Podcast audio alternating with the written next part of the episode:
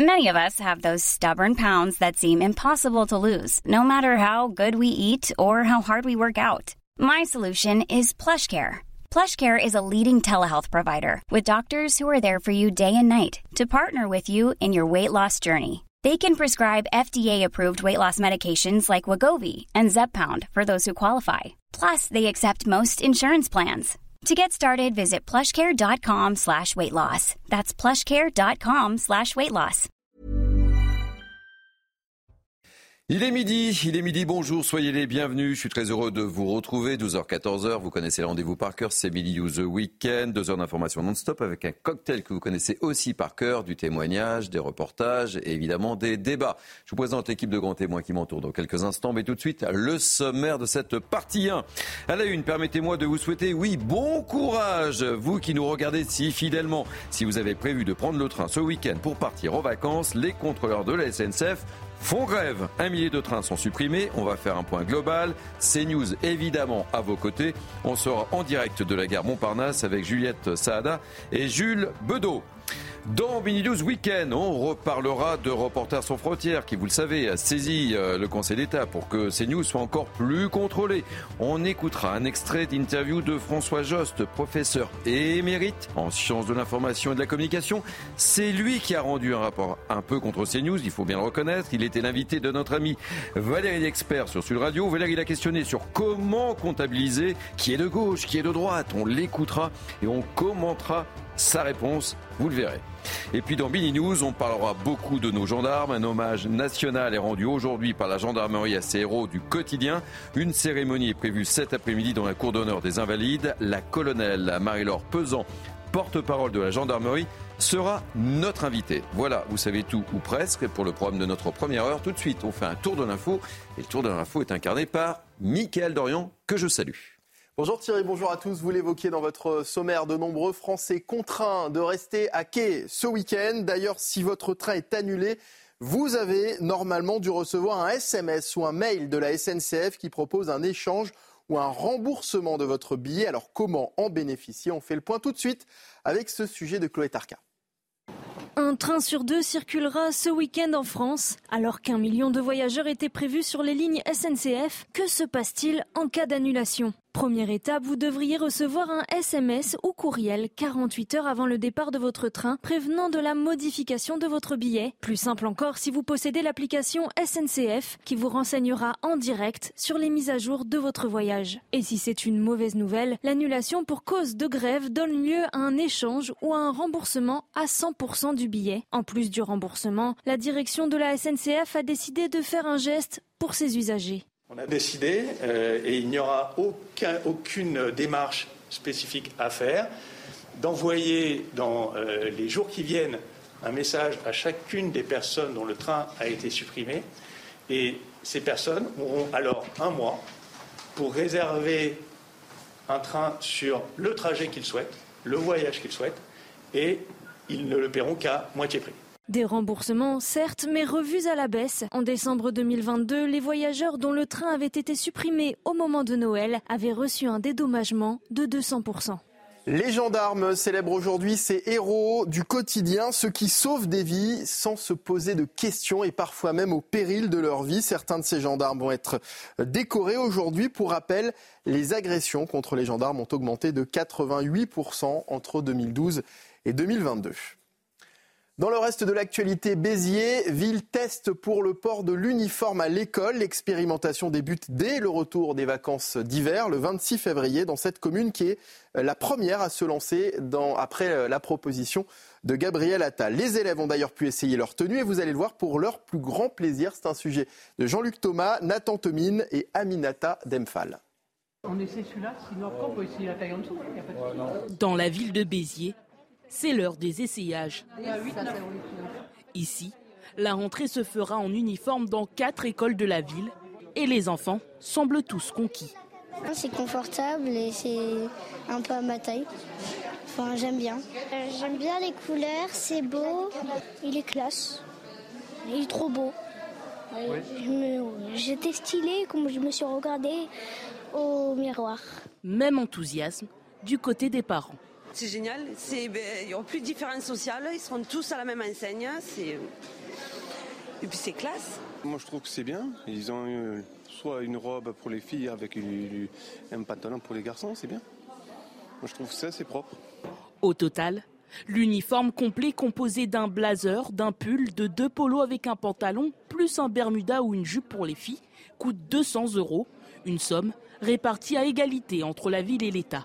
C'est 200 euros de moins pour les familles. Je suis content là. J'ai hâte de les voir le 26 alignés dans la cour des, des, écoles, tous habillés de la même façon avec leur petit blazer. À l'heure actuelle, environ 90 établissements ont fait part de leur intérêt pour l'expérimentation.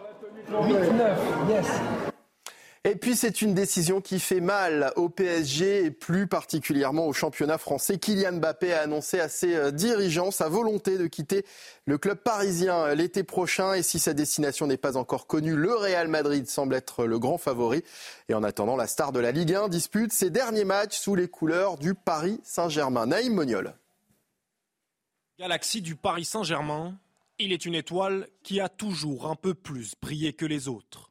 Kylian Mbappé Arrivé en 2017 dans le club de la capitale à seulement 18 ans, l'enfant de Bondy a rapidement affolé les compteurs. En 290 matchs disputés avec le PSG, Kylian Mbappé a marqué à 243 reprises, un total qui fait de lui le meilleur buteur de l'histoire du club parisien. Il remporte 12 titres majeurs avec Paris, dont 5 titres de champion de France, mais sans jamais soulever la Ligue des champions, le trophée qu'il convoite tant. Au-delà des chiffres, Mbappé, c'est un style de jeu époustouflant, une vitesse hors norme, chirurgicale devant le but. Le Parisien aura fait le bonheur des spectateurs du Parc des Princes pendant sept ans. Si son point de chute n'a pas encore été communiqué, tout laisse à croire que le Real Madrid sera l'heureux élu. Mbappé ne l'a jamais caché. Jouer au Real a toujours été son rêve. Le prodige français laissera à Paris un vide immense, mais aura marqué à jamais l'histoire de la Ligue 1. Rassurez-vous, lui n'a pas l'intention de rejoindre le Real Madrid. C'est Thierry Cabane et vous le retrouvez tout de suite. oui, on ne sait jamais. Vous savez contre qui il joue euh, Il joue contre le FC Nantes euh, ce week-end, le Paris Saint-Germain. Je dis ça, je dis rien. Merci, Michael. Euh, merci de nous accueillir. Nous sommes ensemble jusqu'à 14h. Je vous présente mon plateau de grands témoins. Alors, vous allez voir, à ma gauche, un plateau très féminin. À ma droite, un plateau très masculin. Attention, on va risque de se faire gronder. Euh, Naïma Mfed, que je essayez, soyez la bienvenue. Merci Thierry, bonjour. Ravi de vous accueillir. Céline Pina, politologue, journaliste à causeur. Soyez la bienvenue aussi. Bonjour. Najva Alaïté, avocate. Ravi de vous retrouver.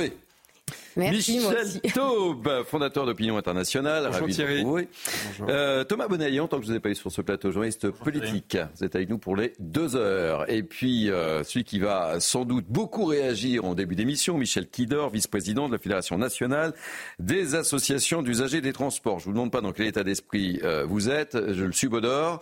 on va en parler dans quelques instants. Justement, on va commencer avec cette grève des contrôleurs SNCF. Un millier de trains sont supprimés ce week-end. Bon courage, oui, bon courage si vous devez prendre le train ce week-end et, surtout si vous partez en vacances. Euh, prenez priorité au témoignage. C'est News, évidemment, comme d'habitude, à vos côtés. On va prendre la direction de la gare Montparnasse, retrouver nos envoyés spéciaux, Juliette Saada et Jules Bedeau.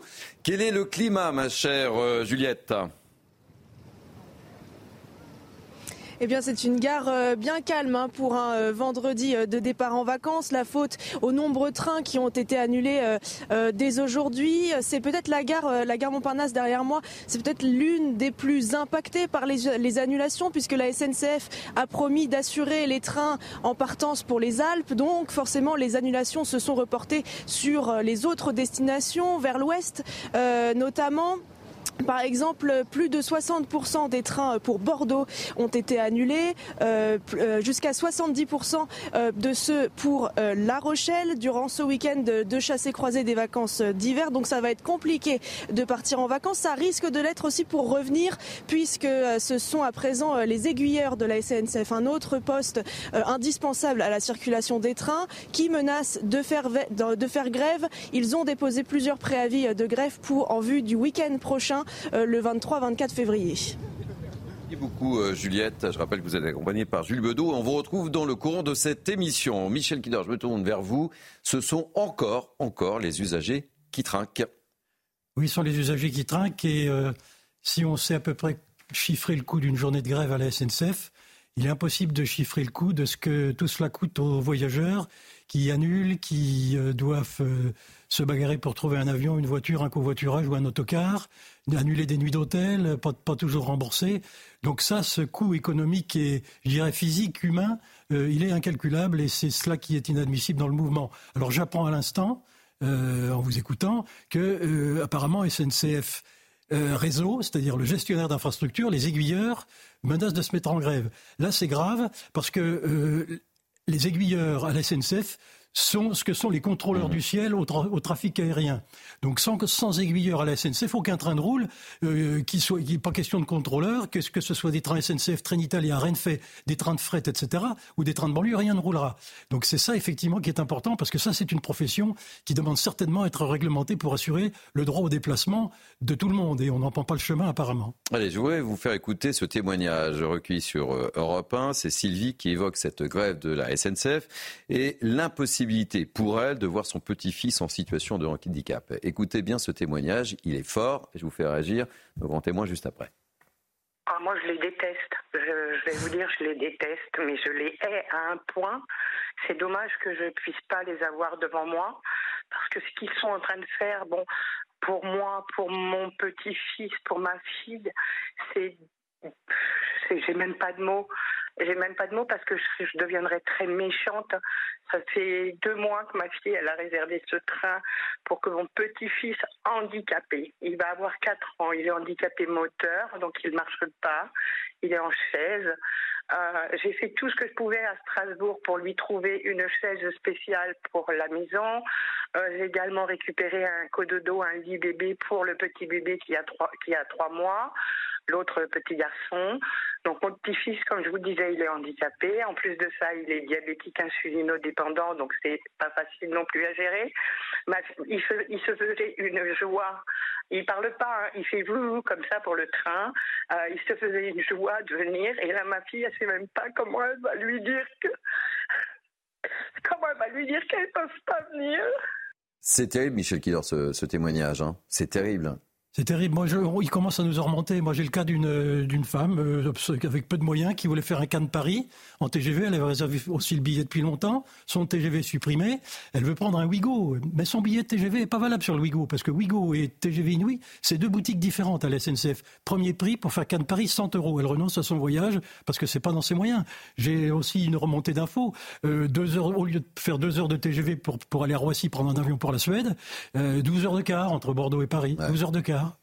Donc euh, c'est, pas, ces exemples-là, ces témoignages, il ne faut pas les oublier non plus. C'est pour ça qu'on les diffuse sur CNews, évidemment. Michel Taube, qu'est-ce qu'on fait pour... Euh, il faudrait qu'on fasse comme en Italie?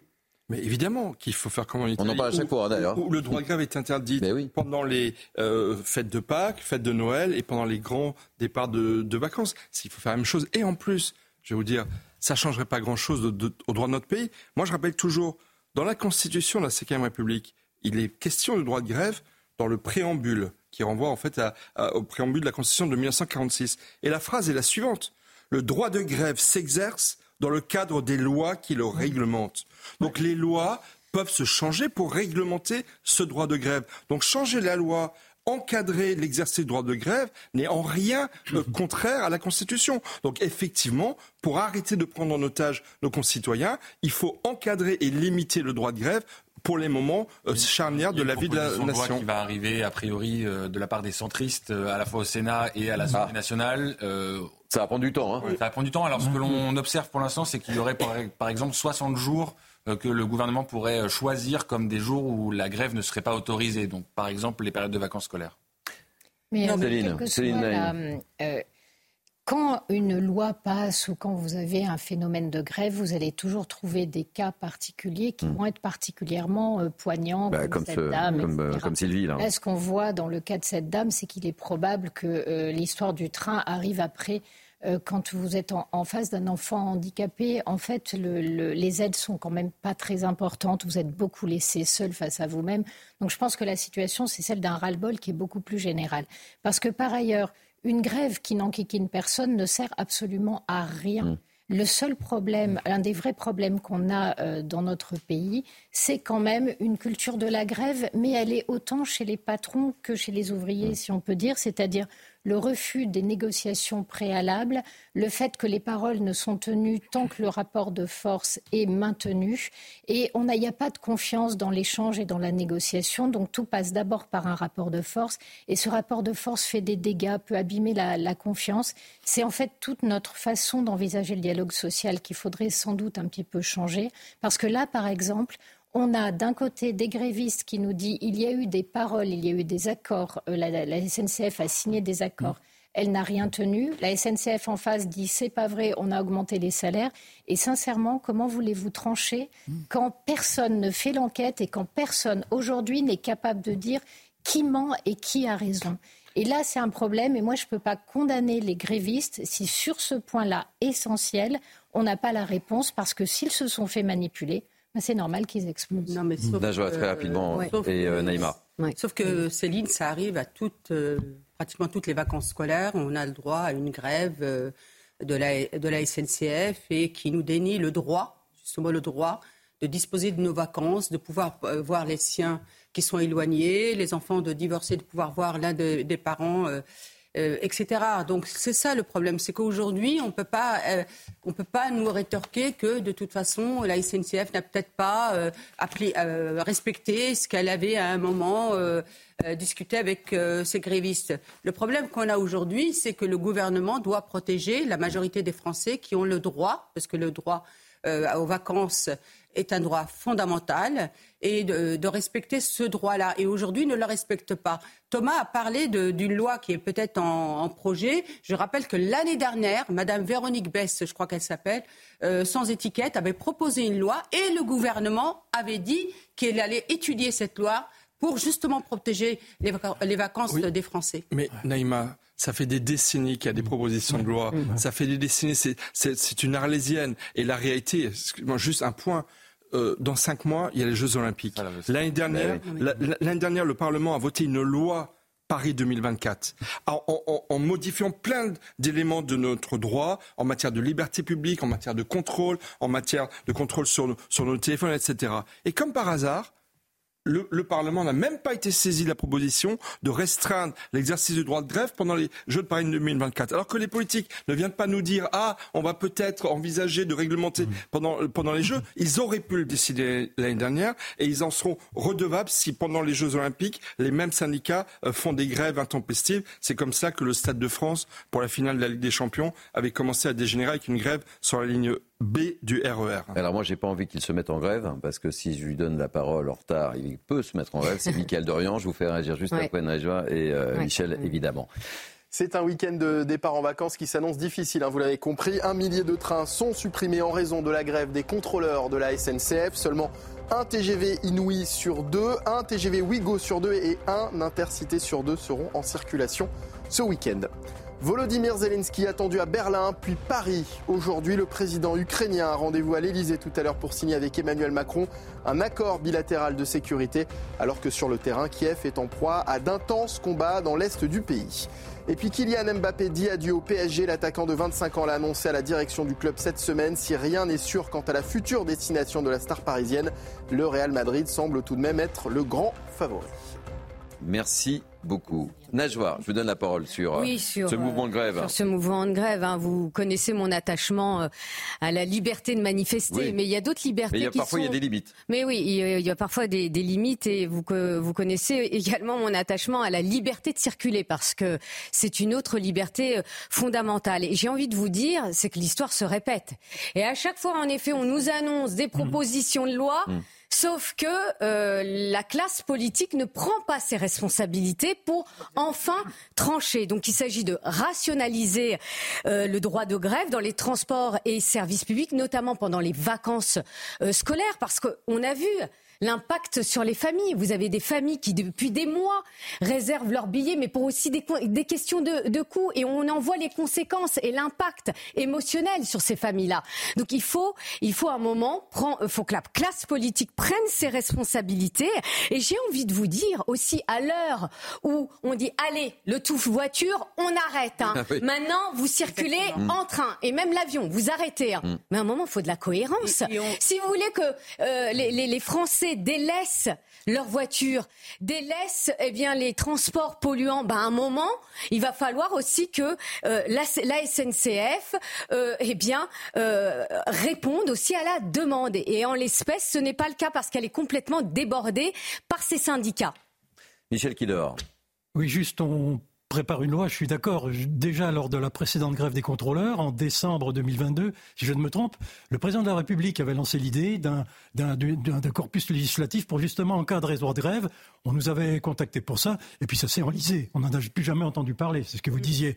Moi, simplement, si on doit toucher à la loi, c'est trop tôt pour discuter de son contenu. Une demande, seule une, demande, une demande concrète et qui se rendra service, le délai de prévenance de 48 heures mm. est trop court. Les gens n'ont pas le temps de se retourner. Allongeons-le de 48 heures supplémentaires.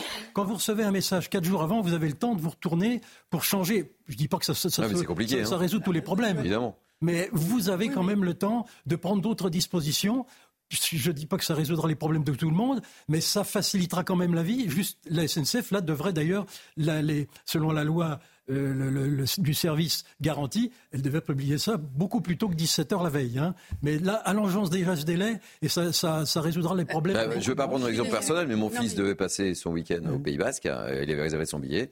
Il est parti à 4h30 avec un covoiturage ce matin depuis Nantes pour partir au Pays Basque. Ce que vous dites, moi je, je l'entends, sauf qu'aujourd'hui, on peut faire comme d'autres pays, notamment l'Italie. L'Italie, non seulement elle a sanctuarisé euh, les, vacances scolaires, les fêtes de fin d'année et, osons le dire, les, oui, mais ça, on en parle, euh, fêtes euh, religieuses, elles ont osé. et ils ont en plus ouvert leur, le, réseau ferroviaire à la, à la concurrence, qui est très important parce que ça permet aujourd'hui que vous avez des trains extrêmement beaux, bien entretenus, où il y a, aussi, hein. des services qui sont vraiment satisfaisants. Et aujourd'hui, c'est ce qu'on peut aussi attendre. En plus, vous avez vu la cherté des prix d'une place sur le, TGV notamment. C'est extrêmement cher, même dans l'intercité d'ailleurs. Moi, je voudrais rebondir euh, et répondre en même temps à ce que disait Céline Pina tout à l'heure, à savoir, si les contrôleurs ont été abusés dans le cadre d'une négociation, euh, il serait pertinent à faire grève. Moi, je ne pense que non. Parce qu'en fait, il y, a une autre il y a une autre dimension, c'est le sens du service public. C'est le sens de la continuité du service public. C'est le sens des responsabilités que l'on prend. L'exemple, évidemment, mmh. euh, poignant de la dame qui était au téléphone avant était, était important, mais il y en a des milliers d'autres. Et donc, effectivement, je pense qu'entre bloquer tout un pays, prendre en otage et exercer un tel chantage sur des millions de personnes et effectivement ne rien faire et avoir une, une grève sans impact, il y a de la marge. Il y a une marge considérable. et, là, là, il y a, un abus, il y a, un abus de, j'ai envie de dire, de position dominante qui est franchement scandaleux. Et dernier point, il y a une autre solution, c'est la concurrence. Parce eh qu'évidemment, s'il y avait un petit peu plus de concurrence sur le marché euh, de, de, de, de la mobilité en train, à mon avis, il y aurait moins de grèves également à la Allez, très rapidement deux mots parce qu'on va partir en pub. On va parler d'un ou deux exemples parce qu'en fait, de temps en temps, le concret, ça aide. Euh, L'Angleterre a mis en place une concurrence sauvage sur les trains. Ça aboutit à un service tellement dégradé. Ils ont été obligés de reprendre en main euh, tout le service, toute la circulation, tellement ça ne fonctionnait pas. Donc faites attention, le privé n'est pas une martingale qui sauve de l'Italie. Il y a un, autre point que je voudrais amener, c'est la grève, c'est un principe à valeur constitutionnelle. Hmm. Il y a peut-être des droits à être en vacances, d'autres droits, etc. Euh, quand il y a une confrontation entre deux droits, il y a une hiérarchie des normes qui se met en place et il va peut-être falloir aussi en tenir compte. Non, mais moi j'aimerais simplement dire, euh, surtout, il ne faut pas dire que les contrôleurs euh, euh, de la SNCF ont été lésés dans les négociations. C'est faux. C'est faux. Vous avez un, président de la SNCF qui dit Jean, euh, donc Jean-Pierre Farandou qui dit que les contrôleurs SNCF ont été augmentés de 20% en moyenne sur les trois dernières années. Donc à un moment, non, on ne peut pas dire qu'ils ont été lésés dans les négociations. C'est faux. C'est termine à 4400 ben, en fait, euh, On en reparlera tout à l'heure à 13h si vous le voulez bien. Ne donnez pas tout tout de suite. Vous savez, l'émission dure deux heures. J'ai remercié Michel Kidor, vice-président de la Fédération nationale des associations d'usagers des transports. Quelque chose me dit qu'on va se parler ce week-end. Je ne sais pas pourquoi, mais moi, je suis là tout le week-end. Vous êtes là aussi mobilisé tout le week-end? Ben euh, oui, oui. Vous pas prévu de prendre le train. Vous n'avez pas prévu de prendre le train. Merci, on marque une première pause. Merci euh, beaucoup d'avoir accepté notre invitation. On va recevoir dans la deuxième partie la colonelle Marie-Laure en porte-parole de la gendarmerie. C'est une journée très importante pour les gendarmes. Elle nous dira tout. Allez, on se retrouve dans quelques instants. À tout de suite. Il est 12h30 tout pile. Merci de nous accueillir chez vous. On fait un tour d'horizon de l'information avec Mickaël Dorian. Les gendarmes célèbrent aujourd'hui ces héros du quotidien, ceux qui sauvent des vies sans se poser de questions et parfois même au péril de leur vie. Certains de ces gendarmes vont être décorés aujourd'hui. Pour rappel, les agressions à leur encontre ont augmenté de 88% entre 2012 et 2022. L'inflation confirmée à 3,1% sur un an au mois de janvier, alors qu'en décembre, elle s'établissait à 3,7%. Une baisse due notamment au ralentissement des prix de l'énergie, de l'alimentation et des produits manufacturés. Et puis la guerre en Ukraine et les combats qui se concentrent désormais à Avdivka. Cette ville de l'est du pays essuie actuellement de nombreux assauts russes. Face à la gravité de la situation, Kiev a dû déployer des renforts en urgence. Merci beaucoup, Mickaël. On retrouve dans 15 minutes. Je vous présente le plateau qui m'entoure depuis le début de cette émission. Naïm Fadel, un plateau très féminin, vous allez voir. Euh, Céline Pina, Najwa Laïté, Michel Taupe, Thomas Bonnet. Et j'accueille avec beaucoup de plaisir colonel Marie-Laure Pesant, porte-parole de la gendarmerie. Mickaël Dorian vient de le dire. Euh, Aujourd'hui, c'est votre journée. Expliquez-nous en, en quelques mots de quoi s'agit-il avec une cérémonie euh, spécifique aux invalides aux alentours de 15 heures, si je m'abuse. Hein. Oui, on a euh, une cérémonie aujourd'hui. Alors, ça fait partie des moments forts de la journée. Aujourd'hui, c'est le 16 février, donc c'est la journée euh, d'hommage aux héros de la gendarmerie. Euh, on, va rendre hommage, commémorer d'abord ceux qui sont partis et les, les, les, morts de la gendarmerie sur les 12 derniers mois. Et on a une autre partie où on va rendre hommage à des actions héroïques pardon, de gendarmes euh, qui sont toujours parmi nous et qui ont eu dans l'année euh, des moments euh, de bravoure vraiment à, à honorer. donc c'est voilà, la symbolique de cette journée est celle-là. Et le 16 février. Mais pourquoi, pourquoi le 16, justement voilà, Je vais vous poser la question. A, on a parfois cette question pourquoi le 16 février? Le 16 février, ça fait référence à, à la loi du 16 février 1791 qui euh, a euh, créé la gendarmerie nationale telle qu'on la connaît actuellement. Et donc, euh, le ministre de la Défense, euh, de, il y a un peu, un peu, en 1993, a décidé en fait d'instaurer cette date-là pour commémorer au départ les morts de la gendarmerie. Et depuis 2022, on a on a élargi cette journée euh, aux héros vivants euh, de l'institution.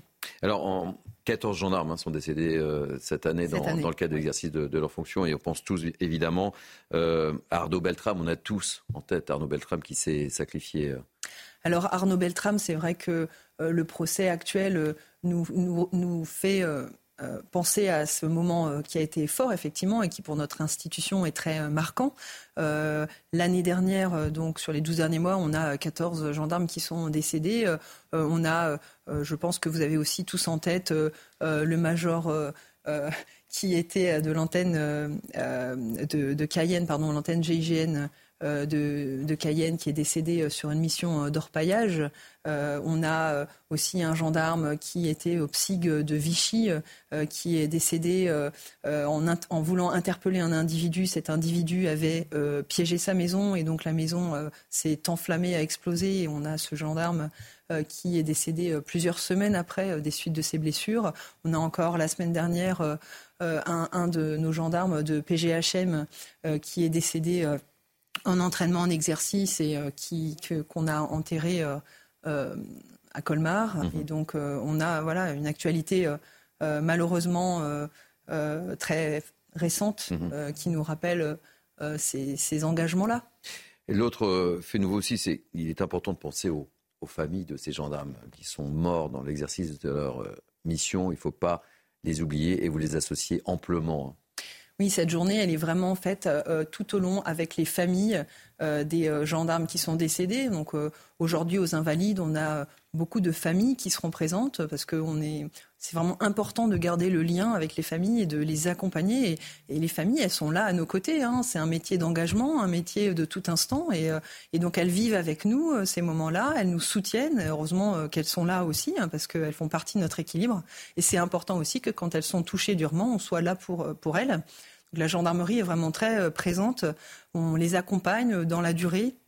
On a des programmes d'accompagnement aussi des pupilles de la gendarmerie euh, pour les accompagner sur le plan social, pour certains euh, jeunes aussi euh, les accompagner dans leurs études tout au long pour qu'ils puissent avoir un avenir euh, qui soit le meilleur possible par rapport à tout ce qu'ils ont pu vivre aussi et le décès d'un proche. Ce qui est important de dire, c'est que vous êtes très populaire, les gendarmes, hein, chez, les Français. C'est important de le souligner aussi, on ne le dit pas assez. C'est vrai qu'on a cette chance-là d'avoir quand même euh, beaucoup de, mots de, sympathie sur notre quotidien. On est au contact des, gens sur le terrain, dans le territoire. On a un maillage territorial qui fait qu'on est euh, euh, très, très présent dans les profondeurs du territoire. Et c'est vrai qu'on a souvent un accueil assez favorable. on, voilà, une journée comme celle-là, elle est importante aussi parce qu'on a envie de la partager justement avec la population. Euh, le gendarme vit euh, dans son territoire et a envie de partager les, les, moments forts euh, de, de, de, de, son parcours, de, l'année avec, avec la population. Merci en tous les cas d'avoir accepté. Vous voulez dire quelque chose, Michel avant je oui. remercie. ben, je pense dire merci aux gendarmes qui font un travail extraordinaire pour la protection de tous nos concitoyens. Moi, j'aimerais aussi avoir une, une pensée pour les policiers euh, qui sont, j'ai envie de dire, le binôme avec euh, mhm. gendarmes pour assurer la défense de notre pays. Il y a une journée, une journée nationale de, de la police qui a été euh, instaurée en 2021 et qui rend aussi hommage aux policiers qui ont été, qui sont morts dans l'exercice de, de leur fonction. Donc voilà, je voulais compléter ça, mais avant tout dire merci. Et, et malheureusement, euh, je tiens à signaler que CNews euh, vous fera vivre en direct à partir de, 15h cette journée hommage avec la présence de Gérald Darmanin. Merci en tous les cas d'avoir accepté euh, notre invitation. La gendarmerie est un des derniers services publics qui, dans le maillage du territoire, on perd de plus en plus de services. Les gens se sentent de plus en plus abandonnés et la gendarmerie est un relais extrêmement important pour montrer que l'État existe partout y compris dans les coins les, plus reculés euh, en France. Oui, on donc merci à vous. Euh, merci beaucoup. C'est vrai qu'on sera très présent. Puis on a de nouvelles brigades qui vont se créer. Donc on est vraiment dans cette logique-là euh, de renforcer notre proximité avec la population. C'est vrai que vous êtes sur un maillage très important au niveau de la ruralité. Et je voudrais aussi souligner hein, que vous avez aussi des réservistes. Hein. Il y a un, mm. engouement quand même, quand même auprès de la gendarmerie pour être réserviste. J'ai le plaisir d'avoir une nièce qui, depuis l'âge de 16 ans, elle a 28 ans aujourd'hui, est réserviste de la gendarmerie. Ah ben, voilà. Merci pour son engagement et c'est vrai qu'on n'oublie personne sur cette journée parce que effectivement cette journée elle est consacrée à tous les gendarmes de tout grade, de tout statut, euh, les gendarmes d'actifs, les gendarmes de réserve. On est vraiment euh, tous en communion de pensée aujourd'hui. Merci et n'oubliez pas donc à vivre à partir de 15h sur l'antenne de, de CNews, CNews aux côtés de deux gendarmes. Merci mille fois pour cette invitation, Colonne Marie-Laure Pesant, porte-parole de la Gendarmerie, merci d'avoir accepté cette invitation. Allez, dans Mini News Weekend, on va changer de thème. Je voudrais que l'on revienne sur Reporters sans frontières. Reporters sans frontières qui, vous le savez, a saisi le Conseil d'État pour que la rédaction de CNews soit un peu plus, euh, je sais pas comment utiliser quel terme? Il faut, que je fasse attention à ce que je dis quand même. Hein. Contrôler, euh, voilà. Euh, Fiché Fiché, voilà. un autre terme peut-être? Mais fiché était le terme le plus. Fiché Bon, alors on va dire ça. s'appelle. Hein. Bon, alors, je voudrais vous faire écouter, parce que c'est important, on donne la parole à tout le monde. On va écouter François Jost. Alors, François Jost, c'est le professeur émérite en sciences de l'information et de la communication. Je fais attention de ne pas commettre d'erreur en présentant François Jost. Et c'est lui qui a rendu ce fameux rapport contre CNews. Il était l'invité de notre ami Valérie Expert sur Sud Radio. Écoutez bien, je vais vous faire écouter deux interventions euh, de François Jost. Je fais attention quand même. Hein. On va écouter son analyse sur le rapport et ensuite, sur une question très, mais alors très, très, très précise, puisque c'est tout juste si je ne dois pas vous demander, c'est de droite, de gauche, etc. Enfin, il faut que je sache tout sur vous hein, avant de mm. vous recevoir. Mais on va écouter d'abord euh, François Josse sur ce rapport. Je ne fais pas de commentaires. Vous réagirez juste après. Le, rapport, euh, on l'a réduit là considérablement hein, parce que ça, ça, parle, ça montrait une analyse des, thèmes qui étaient abordés euh, et, notamment, évidemment, la partie qui a été retenue par le Conseil d'État, le pourcentage, le volume euh, des invités, enfin des tendances, des courants d'opinion représentés à l'antenne. Mais par rapport à quoi et, Alors, j'ai travaillé sur 15 jours euh, de, de démission. Euh, voilà, sur 15 jours, une tranche le matin, une tranche à midi, une tranche le soir. Non, ah vous avez analysé non, non, non, non, c'était sur CNews. C'était sur CNews. Pourquoi, pourquoi, pourquoi se focaliser sur CNews Voilà. Alors, parce que, euh, bien sûr, c'est la, la, bonne question, parce que euh, Reporters sans, frontières euh, pensait que le pluralisme n'était pas euh, effectif sur ce CNews, et donc ils m'ont demandé de faire une analyse objective de ce qui se passait, qui était invité, quel thème, etc., pour présenter au Conseil d'État euh, des arguments pour dire, vous voyez, la, la chaîne n'est pas pluraliste. Il faut dire que cette étude a été menée il y a deux ans. Hein, C'était il y a deux ans. Alors maintenant, j'ai été convoqué comme. Ah oui. oui, oui, mais la chaîne, elle a pu évoluer depuis deux Oui, ans. Alors- le Conseil d'État prend une décision sur une étude qui a été faite il y a deux ans. Oui, c'est invraisemblable. bah, euh, moi, je trouve que c'est dommage, effectivement. mais c'est- mais c'est- euh, je peux vous dire, je peux vous dire que j'ai fait des, comment une sorte de contrôle de ce que j'avais dit sur la chaîne Ouais. actuelle et que ça, ça bouleversait absolument pas les résultats. Hein. Allez, on se fait un petit tour de table. Posez bonne question, Valérie l'expert. hein. Bon, euh, l'étude a été faite euh, il y a deux ans. Voilà. Sur Et 15 puis, jours. voilà, sur 15 jours. Non, non, Sur trois quin- émissions. non, non, sur 15 jours. Sur quelques émissions pour 15 jours. Oui, surtout veux dire. Sur Après, bien quelques il- émissions. C'est vrai, c'est dommage. Non mais, il dit, dommage. non mais il dit, oui, effectivement, il dit euh, c'est dommage parce qu'elle lui pose la question Bah oui. sur mais euh, le Elles sont bonnes les questions de l'expert. Elles sont euh, rend toujours très bonnes les questions de l'expert. euh, sur un rapport qui a été fait il y a deux ans. Mais euh, ce qui est le plus important, c'est que il dit on m'a demandé de faire un rapport Ouais. sur CNews, Mm. c'est-à-dire sur la pluralité de CNews, c'est-à-dire qu'on lui a pas demandé un rapport sur l'ensemble Eh euh, des, des médias, parce que ça aurait Et été incluant- extrêmement et intéressant. incluant le service public. Et Mm. incluant le service public, et- et- et- exactement. Et puis ce qui est, euh, ce qui est, ce qui est fou, parce que ça fait le lien aussi avec ce qu'a dit euh, Christophe Deloire chez Pascal Pro, c'est qu'à un moment quand on lui dit mais pourquoi c'est news Pourquoi vous étudiez pas effectivement la pluralité sur l'ensemble des médias Et qu'est-ce qu'il dit Il dit non non, ça va être aussi appliqué à l'ensemble des médias. Donc là, euh, euh, marche arrière. Non, c'est c'est, je vais être honnête avec vous, moi je suis terrifiée. Vous voyez, pour moi, j'en parlais avec Céline tout à l'heure, je suis terrifiée.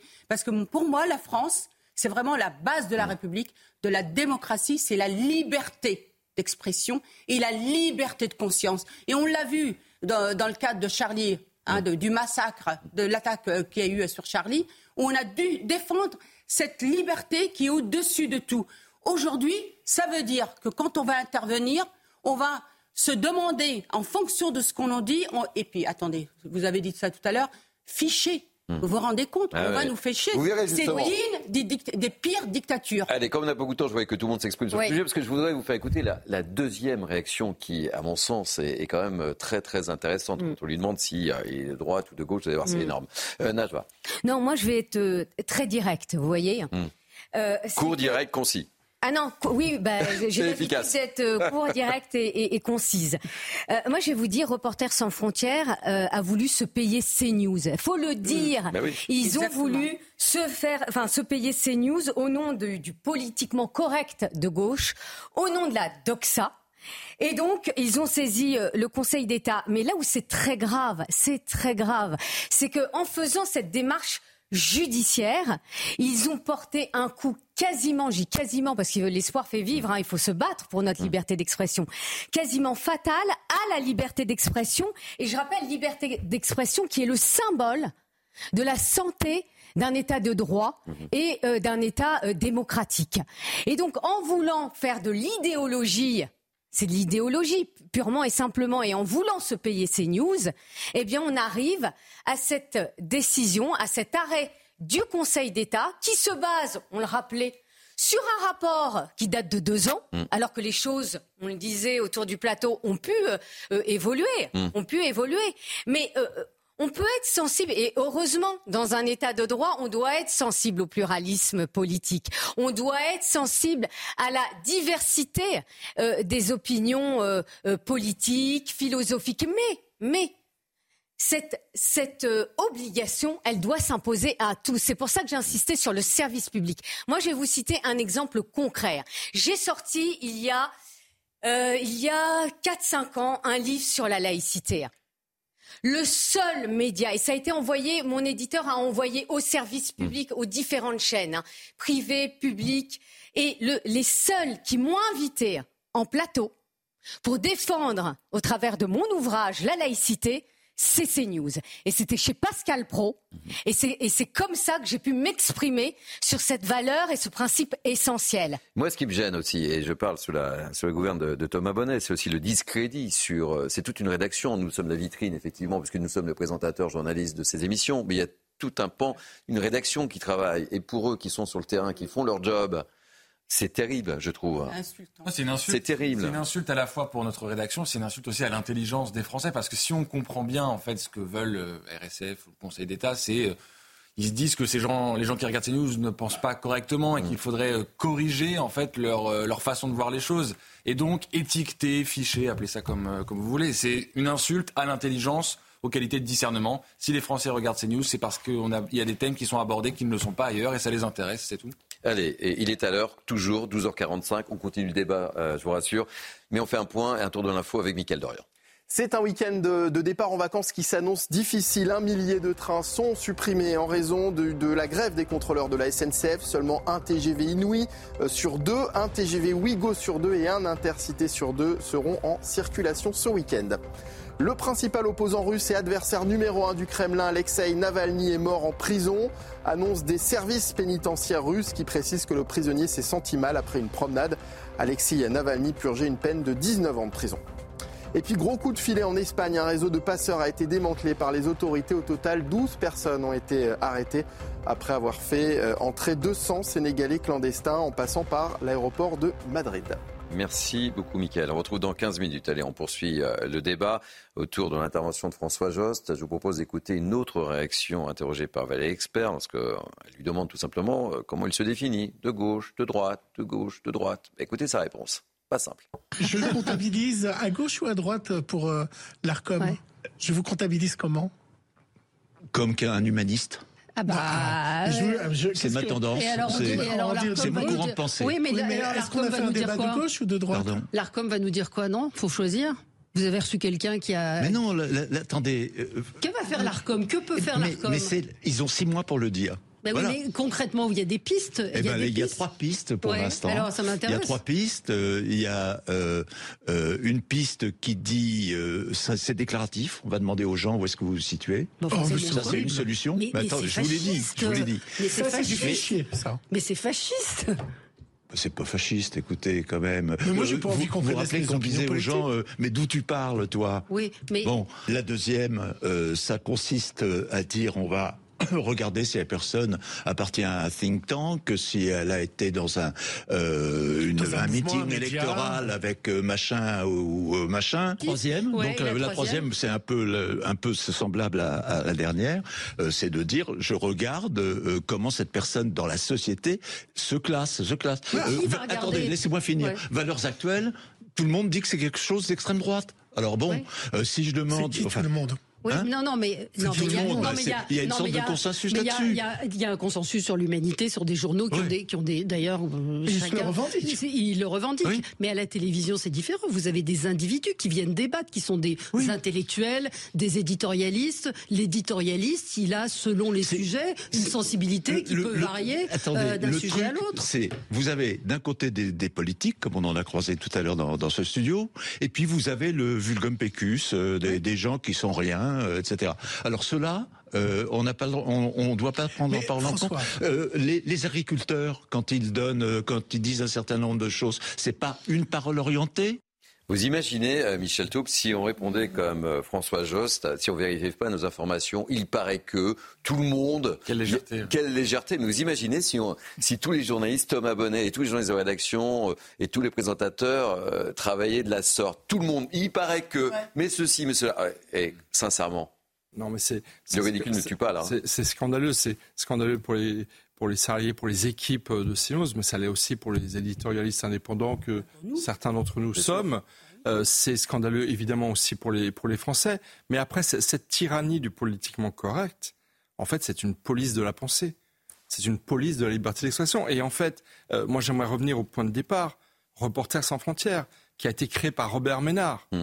Robert pas content, Robert Ménard. Et, dont le, l'un des successeurs, euh, M. Deloire, va agir en fait de façon en fait à restreindre la liberté d'expression. Quelle, quelle anomalie Reporters sans frontières a été créé pour protéger des journalistes. Pour, pour, pour, protéger des journalistes qui sont menacés de mort dans des pays. Et là, en fait, ils exercent une police de la pensée qui va restreindre le pluralisme. C'est totalement euh, absurde. Et je pense que c'est extrêmement dangereux, mais heureusement, je pense aussi qu'il y a une vigilance citoyenne et collective qui est de plus en plus forte, fort heureusement. Voilà, vous entendez les petites musiques, on aurait pu encore en débattre, mais c'est important d'en parler et d'écouter euh, François Josse. Je pense que ça se, passe de, commentaires. On, va marquer une, pause dans euh, cette mi-temps de Mini The Weekend. N'oubliez pas, euh, si vous voulez tout savoir sur CNews, vous scannez ce QR code avec votre smartphone et vous saurez tout évidemment et vous pouvez bien sûr revivre notre commission. On se retrouve dans quelques instants. On fera un nouveau point du côté de la SNCF évidemment. Merci de nous accueillir.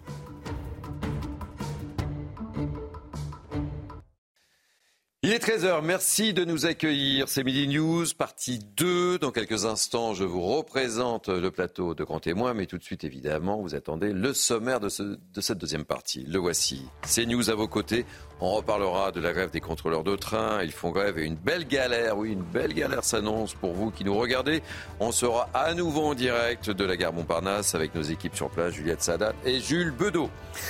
À la une encore, on ira à Béziers, première métropole à participer à la nouvelle expérimentation sur le port de l'uniforme à l'école. Les élèves ont reçu leur tenue hier, vous les découvrirez.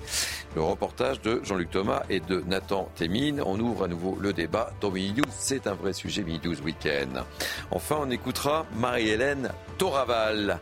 La mère de Romans-sur-Isère que vous connaissez était l'invitée de Romain Desarbes dans la matinale de CNews. C'est toujours très très intéressant d'écouter euh, Marie-Hélène Toraval qui a un vrai mais vraiment un vrai discours, un discours d'élu de terrain. Ce matin, elle a parlé de délinquance. Selon elle, la forme de lutte contre la délinquance ne convient plus. Du coup, on fait quoi? Oui, on fait quoi? On va se poser la question avec nos grands témoins. Tout de suite, on fait un tour d'horizon de l'information avec Mickaël Dorian que je resalue. Rebonjour Thierry, bonjour à tous. La grève des contrôleurs de la SNCF a commencé en plein week-end de chassé croisé des vacances. Un millier de trains sont supprimés jusqu'à dimanche. Un TGV Inouï, un Ouigo et un Intercité sur deux seront en circulation. De nombreux Français, vous l'avez compris, contraints donc de rester à quai euh, ce week-end. Beaucoup ont d'ailleurs décidé de se repliés sur euh, le covoiturage ou sur les bus. Les entreprises de transport routier sont donc euh, les grandes gagnantes du week-end. C'est un reportage de Charles Pousseau, Maxime Leguet et Corentin Alonso. C'est un week-end bien chargé à la gare routière de Bercy. Face à la grève SNCF, il y a ceux qui anticipent. Je savais qu'il allait y avoir des grèves et je voulais absolument arriver à temps euh, à Bordeaux. Donc euh, j'ai pris un blablacar pour l'aller. À chaque fois qu'on veut partir en vacances, généralement ils sont toujours en grève. Donc euh, j'ai anticipé et voilà, donc j'ai préféré prendre le bus. Et les autres, contraints de se rabattre sur d'autres solutions pour ne pas annuler leurs vacances, comme ce voyageur qui se rend à Limoges. Tout à fait, oui. On avait pris un train qui a été annulé du coup, mais on a été prévenu donc on a pu prendre un bus à la place. Chez la plateforme de covoiturage Blablacar, les réservations ont doublé pour ce week-end.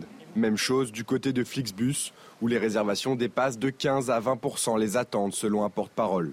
Alors, les places s'arrachent. Il restait très peu de places. Je pense que j'ai été dans les chanceuses qui ont réussi à avoir des places. Les prix en dernière minute, eux, explosent. Comptez 55 euros pour un Paris-Tour en bus ce vendredi, contre 12 euros pour le même trajet vendredi prochain.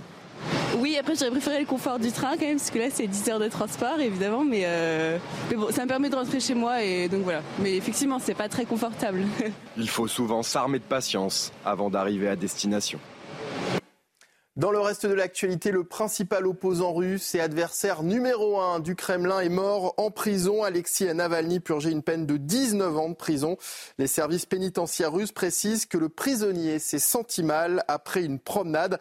Réaction de Stéphane Séjourné, le chef de la diplomatie française. Alexis Navalny a payé de sa vie sa résistance à un système d'oppression.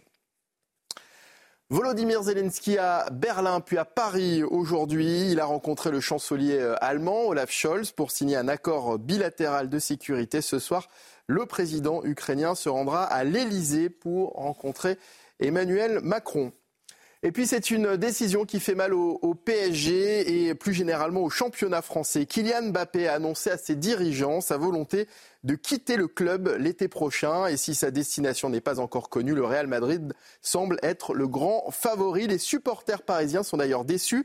Écoutez-les au micro de Florian Pomme. Ça fait quand même quelque chose parce que euh, je supporte le PSG depuis quand même un petit moment. Enfin, quand on pense à Paris, on pense aussi à Mbappé forcément euh, devant. Il faut alors avancer aussi. Hein. À un moment, c'était Ibrahimovic, ensuite c'était Cavani. Après Mbappé, ça, ça va changer, mais ça va aller. Bah, c'est une bonne chose pour lui, personnellement, oui, parce que s'il va au Real, c'est le club où il pourra vraiment gagner euh, des titres et euh, le ballon d'or, je pense. Pour le PSG, forcément, c'est quand même une grosse perte. En plus, c'est un Français. Une très grosse perte, donc, même. euh, ouais, c'est un, C'est un club joueur très français, important. Donc, euh, forcément, euh, pour les clubs français, tout ça, euh, de d'écrire entre guillemets l'histoire au PSG, ça aurait été beau qu'il gagne avec des champions. On espère cette année, il y a encore l'occasion, mais euh, on verra bien. Et il va rester pour la fin de la Ligue des Champions, donc ça reste une bonne chose. Il faut espérer qu'il la gagne cette année parce que sinon pour Paris, euh, je pense que ça va être compliqué euh, d'aller plus loin en Ligue des Champions euh, quand il sera parti ou alors il faudra faire un gros rec- recrutement. Très grosse perte, hein. on sent la déception des supporters parisiens. Voilà Thierry ce qu'il fallait retenir de l'actualité à 13h sur CNews. Moi je vous dis à tout à l'heure. Vous êtes sûr que vous voulez vraiment que je signe au Real de Madrid? Parce que moi, je suis plutôt basketteur que footballeur. Je veux bien y aller, mais je suis pas sûr qu'il soit Ils ont un gagnant. club de basket, le Real Madrid. Mais si, mais Kylian Mbappé veut quitter Paris, il peut peut-être aller euh, à Nantes, à Strasbourg. Euh, Marc Keller, le président, serait ravi peut-être de, de l'accueillir. Ou à Marseille, on peut imaginer. oui, on peut imaginer. Pourquoi Madrid Enfin, S'il veut des titres, euh, le Real Madrid est quand même le meilleur choix. Et Nantes est un des clubs les plus titrés de France. Oui, mais Je vous dis ça, je dis rien. Allez, on va pas parler de football parce qu'on a beaucoup de sujets à évoquer. Je vous présente. Je ne savais pas qu'on avait parlé football avec, euh, mais euh, c'est bien. Céline. Avec Céline. Je suis assez surpris, mais euh, vraiment. Je vous présente euh, le plateau de gros témoins qui, qui m'accompagne. Un plateau très féminin avec euh, Céline Pina, euh, politologue, journaliste à causeur, spécialiste de football. Euh, Naïma, Naïma M. Fadel. Et c'est, je vous, vous savez, le football, ça se joue avec un ballon rond. Hein, Oui. Naïma M. Fadel. Euh, Najwa El avocate. Je m'y connais un peu au, au- au football, ouais, ouais, j'ai peu. quelques connaissances également. Bon, Michel Taube, fan de Strasbourg, évidemment. Euh, de Marseille, surtout. Ah, de Marseille. Ouais, moi aussi, Ok. Marseille. Je croyais que vous étiez fan de Strasbourg. Non, je suis alsacien, mais je, en foot, j'aime beaucoup Marseille. Mais j'aime beaucoup le président de Strasbourg, Marc Keller, qui est... Et euh, notre ami Thomas Bonnet, qui est fan de Bordeaux. Bordeaux. Chacun ses, chacun ses problèmes. Donc, il va falloir jouer. Chacun, chacun ses attaches. Oui, il va falloir remonter, quoi. Et On peut on prendre Mbappé aussi, on est preneur. C'est ça, évidemment. Allez, on va commencer par euh, faire un nouveau point sur euh, la euh, SNCF, évidemment. Encore une fois, oui, bon courage, mais vraiment bon courage si vous avez prévu de partir en vacances, parce que je pense que ça va être là. La vraie galère, on va retrouver dans quelques instants nos envoyés spéciaux euh, Gare Montparnasse, on va faire un point avec eux, mais tout de suite, vous en pensez quoi, vous, de ce mouvement? Ben, C'est News au plus près de vos préoccupations, on vous a posé les questions. Écoutez-vous. Parce que je savais qu'il allait y avoir des grèves et je voulais absolument arriver à temps euh, à Bordeaux. Donc euh, j'ai pris un blablacar pour l'aller et pour le retour euh, j'avais pris un train avec la SNCF pour le dimanche soir mais il a été supprimé. Donc du coup j'ai dû vite prendre un autre train pour le lendemain matin à 6h. Évidemment oui oui ça m'a saoulé. J'ai eu un train supprimé qui devait partir à la base à 13h. J'ai dû rester sur la page super longtemps parce qu'à chaque fois que j'appuyais sur, sur un trajet, il était déjà pris. J'ai eu la chance d'en avoir un euh, de dernière minute. Je pense que c'est quelqu'un qui avait annulé. Un peu galère du coup, ouais. C'est vrai que nous, en tant qu'usagers, ça, c'est des fois pénible. Bon, là, on, je- là, on le voit avec les, nous maintenant la SNCF. Ensuite, on va enchaîner sur les blocages euh, de notre pays par les agriculteurs. Donc, euh, bon, c'est dur. C'est dur, mais enfin, chacun a le droit de défendre ses intérêts, quoi. Et à la fin, c'est pas l'Allemagne qui gagne, mais c'est l'usager qui trinque, Michel. Oui, c'est vraiment euh, fort regrettable. En plus, les prix explosent, évidemment, notamment les compagnies de bus. Euh, J'espère que les filiales de la SNCF qui gèrent des bus, Mm. parce qu'il y en a, euh, ne participent pas à cette surenchère de prix. Ce serait vraiment, très- ce serait vraiment euh, euh, scandaleux. Et donc, effectivement, euh, malheureusement, les Français sont une nouvelle fois pris en otage. Céline. En fait, c'est, ce sont des choses toujours complexes quand vous avez deux droits qui s'affrontent. D'un côté, euh, quelque part, un droit à partir en vacances, une forme de droit au repos, de se retrouver dans une atmosphère familiale, et de l'autre, un droit de grève, sauf que le droit de grève a valeur constitutionnelle, ce qui est une des valeurs les, les plus élevées. Quand Mais vous la avez comme dit- ça... la loi Est-ce encadre que je ce peux droit. juste terminer ma phrase? Merci. Hop, hop, hop. Donc, non, Après alors, que- euh, Michel. Juste pour essayer de, de- de cadrer les choses et après on en rediscute. Oui, parce a- on peut vraiment discuter de ce que je vais dire sans aucun souci. Mais en tout cas, euh, quand vous avez comme ça un conflit de droits, euh, il y a une hiérarchie des normes qui va faire qu'un droit sera supposé plus puissant ou plus déterminant ou plus porteur de l'intérêt général qu'un autre. Et c'est tous ces conflits de droits qui sont en train d'exploser devant nous. Et le problème, c'est qu'aujourd'hui, on a un État qui n'est pas assez puissant pour être un bon arbitre et que de toute façon, quel que soit la- la- le droit que l'on choisit de soutenir, on est toujours contesté. Et justement, ce qui a disparu dans notre pays, c'est l'idée d'un consensus sur est-ce que le droit de grève est essentiel, qu'est-ce qui doit passer avant le droit de grève, le droit de déplacement, etc. Et là-dessus, on n'est plus capable d'en parler. Il n'y a plus que le rapport de force qui existe. Euh, je peux donner la parole à Michel Thau parce qu'il a pris un petit carton jaune avec Céline. Non, non, non, et je lui donne la parole après. Après, après, je perds... Non, non, mais après, je, m'excuse pour, pour l'interruption, mais, mais, Hum. mais Michel. quand vous dites que c'est un droit à valeur constitutionnelle, oui, mais le texte de la Constitution dit que ce droit à valeur constitutionnelle s'existe- s'exerce dans le cadre des lois qui le réglementent. Michel, il y a et donc aucun ces droit- lois peuvent a- se enfin, changer, de quoi tu ra- Il ramener n'y a à 60 aucun droit qui ne soit 60 pas. Ré- Il n'y a aucun droit qui soit absolu. Il n'y a aucun droit qui ne soit pas encadré c'est pas par la loi.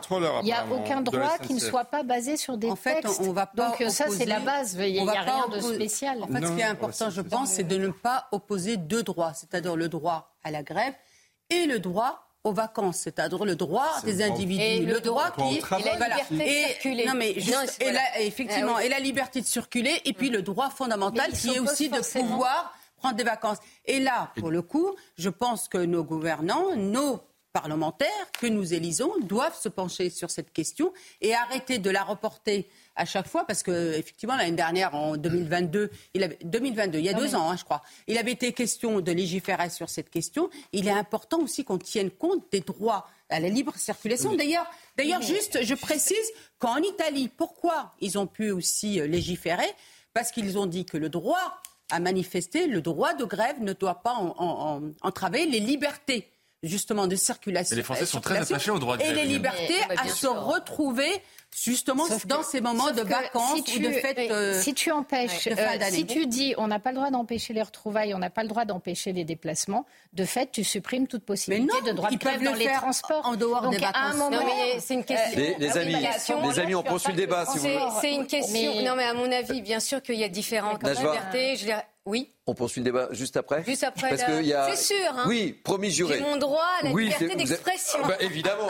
J'ai pas envie de me faire tenser. On va retrouver Juliette Saadat et, Jules Bedeau qui sont euh, gare Montparnasse. Quel est le, climat, euh, Juliette? Est-ce qu'il y a un peu plus de monde? Est-ce que vous avez rencontré des, usagers très en colère? Racontez-nous ce qui se passe.